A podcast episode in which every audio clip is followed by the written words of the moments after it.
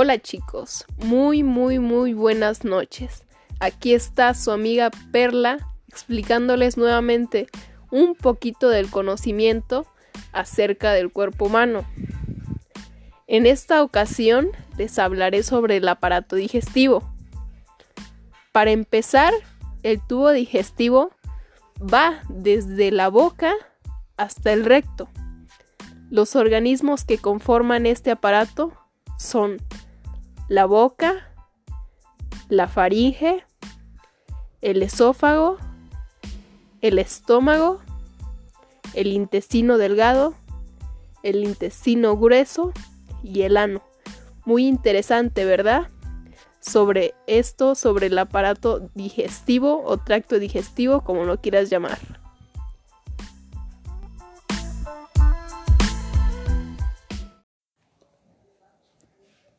La digestión empieza en la boca con la deglución.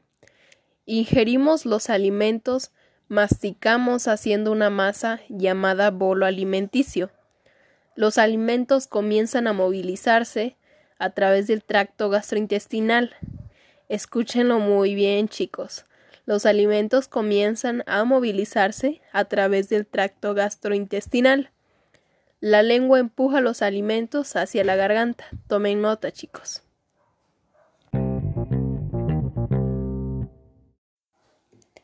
Algo que tenemos que tener en cuenta es que la amilasa salival que degrada el almidón de los alimentos y la lipasa lingual hidroliza los triglicéridos de cadena media y larga. Es parte de las glándulas salivales. Todo esto sucede en la boca. Por eso es que le decimos que la digestión empieza en la boca.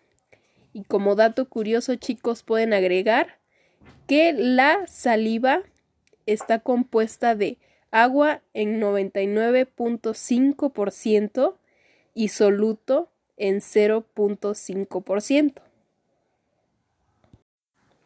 Después de lo ya mencionado, pasamos a la faringe, que digamos que es el primer proceso, que es el tracto que conecta la boca al estómago. Ahí pasa el aire, así como también los alimentos. Como un dato curioso, es lo que conocemos como garganta.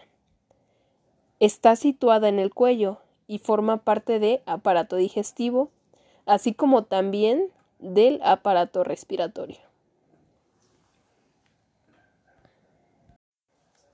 Después, nuestro bolo va a pasar al esófago. Es un tubo digestivo que mide aproximadamente unos 25 centímetros de longitud. Está situado detrás de la tráquea y su función principal es el transporte del bolo ya mencionado. Otra de sus funciones principales es la secreción de mucosa, para que los alimentos tengan un buen transporte.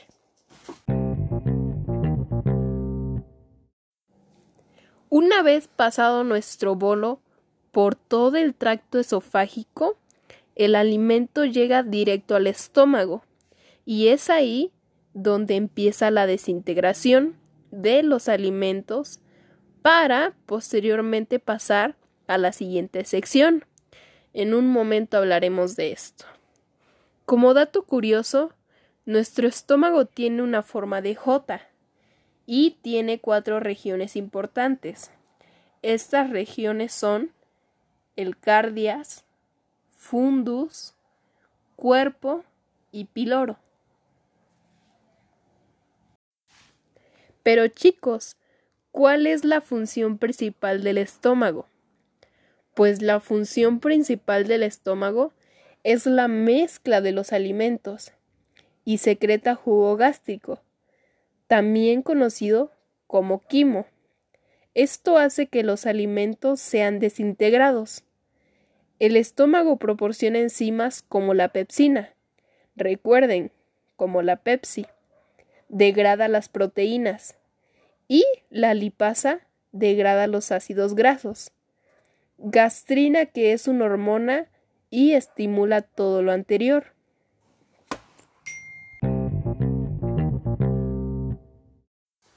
En algunas ocasiones, el estómago no acepta los alimentos que ingerimos y tiene una reacción conocida como vómito o emesis. Y esto se genera por una irritación en el estómago.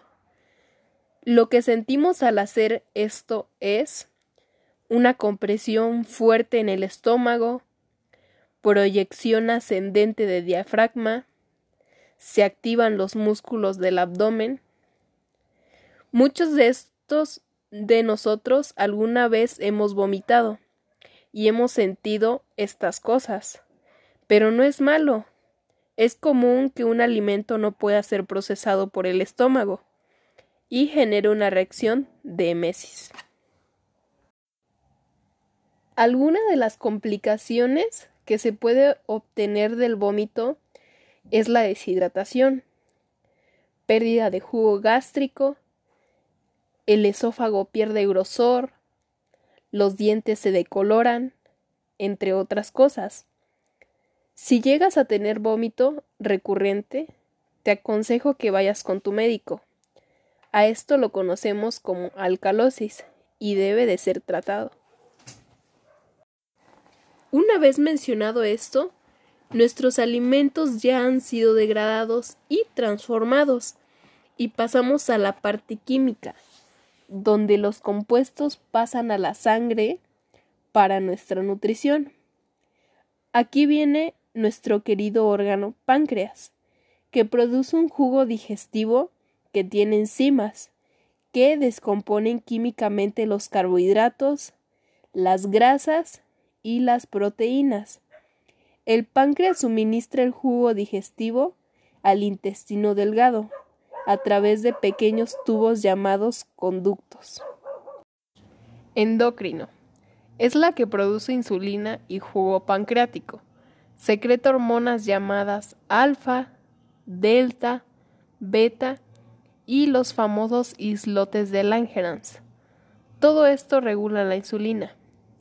El exócrino, su principal función es la degradación de carbohidratos, proteínas y grasas.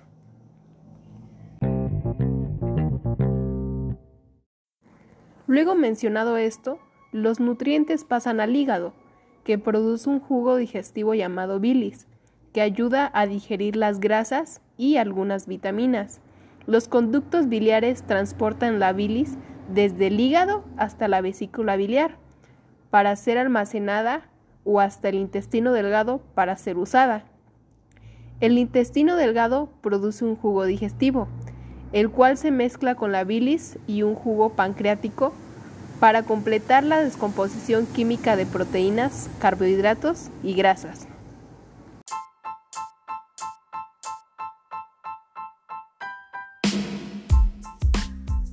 En el intestino grueso, más agua se transporta desde el tracto gastrointestinal hasta el torrente sanguíneo. Las bacterias en el intestino grueso ayudan a descomponer químicamente los nutrientes restantes. Por último, el extremo inferior del intestino grueso, el recto, almacena las heces hasta que las empuja fuera del ano durante la defecación. Bueno chicos, esto es el último proceso de la digestión en nuestro cuerpo. Y con esto concluyo el tema. Gracias por escuchar este tema y recuerda, infórmate, es importante para que sepas cómo funcionas y por qué pasan las cosas. Hasta un nuevo tema chicos. Bye.